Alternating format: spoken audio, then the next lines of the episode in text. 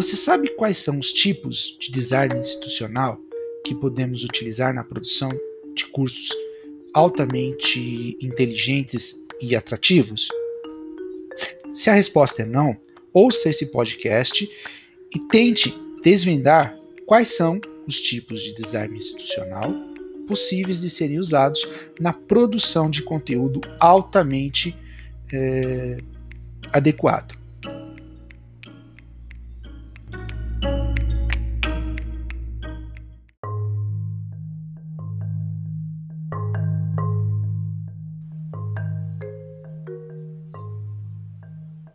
Modelos de design instrucional. A escolha do tipo de modelo de design instrucional a ser aplicado na solução de um problema depende de alguns fatores, sendo um dos preponderantes a escolha do modelo da DI. A infraestrutura tecnológica, as competências digitais dos usuários e o processo de ensino-aprendizagem adotado pela IES são fundamentais no processo de escolha.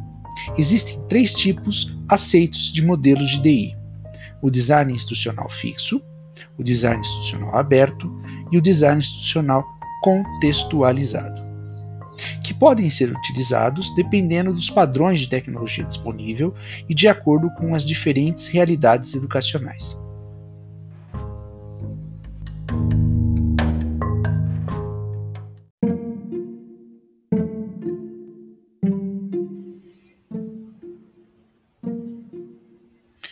O design instrucional fixo também chamado de fechado, pode ser considerado um modelo ultrapassado, pois preza pela independência do processo de criação do DI, aonde a consulta aos anseios do público-alvo geralmente não ocorre.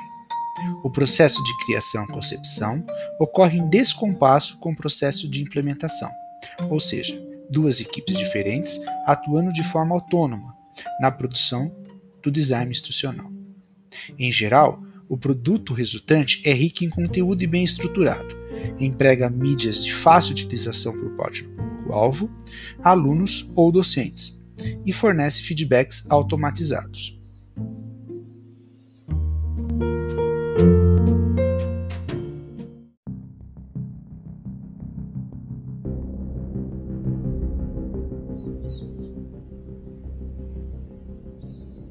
Design instrucional aberto muito utilizado atualmente, pode ser considerado um modelo quase ideal, pois privilegia a aprendizagem em detrimento do produto resultante.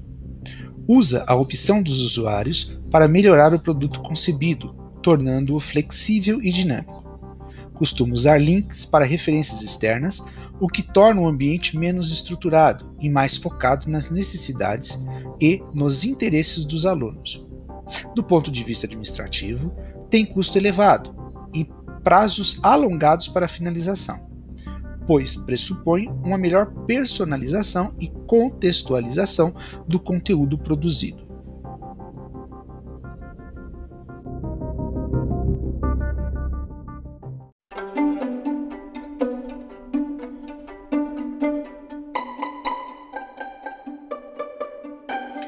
Design instrucional contextualizado Considerados por muitos como estado da arte, em termos de design instrucional, utiliza uma mescla entre os processos de automação e de planejamento, parte importante do DI fixo, e a personalização e contextualização atribuições do educador, parte fundamental do DI aberto. O DIC reconhece as necessidades de mudança durante a execução, levadas a termo pelos participantes. Contudo, admite que a personalização e a flexibilização também podem ser asseguradas por recursos adaptáveis previamente programados. Assim, o DI contextualizado considera que os educadores, os especialistas em educação e os alunos devam estar envolvidos no processo de criação do design institucional. Além desses players, outras pessoas também são importantes no contexto da instrução. Assim, mantenedores da educação, representado pelos pais, governos ou instituições de ensino, e os beneficiários das ações de ensino, o mercado de trabalho, as empresas, associações profissionais e a sociedade, tornam-se peças fundamentais no processo de ensino, pois seus anseios e necessidades devem estar contemplados nos processos da DI.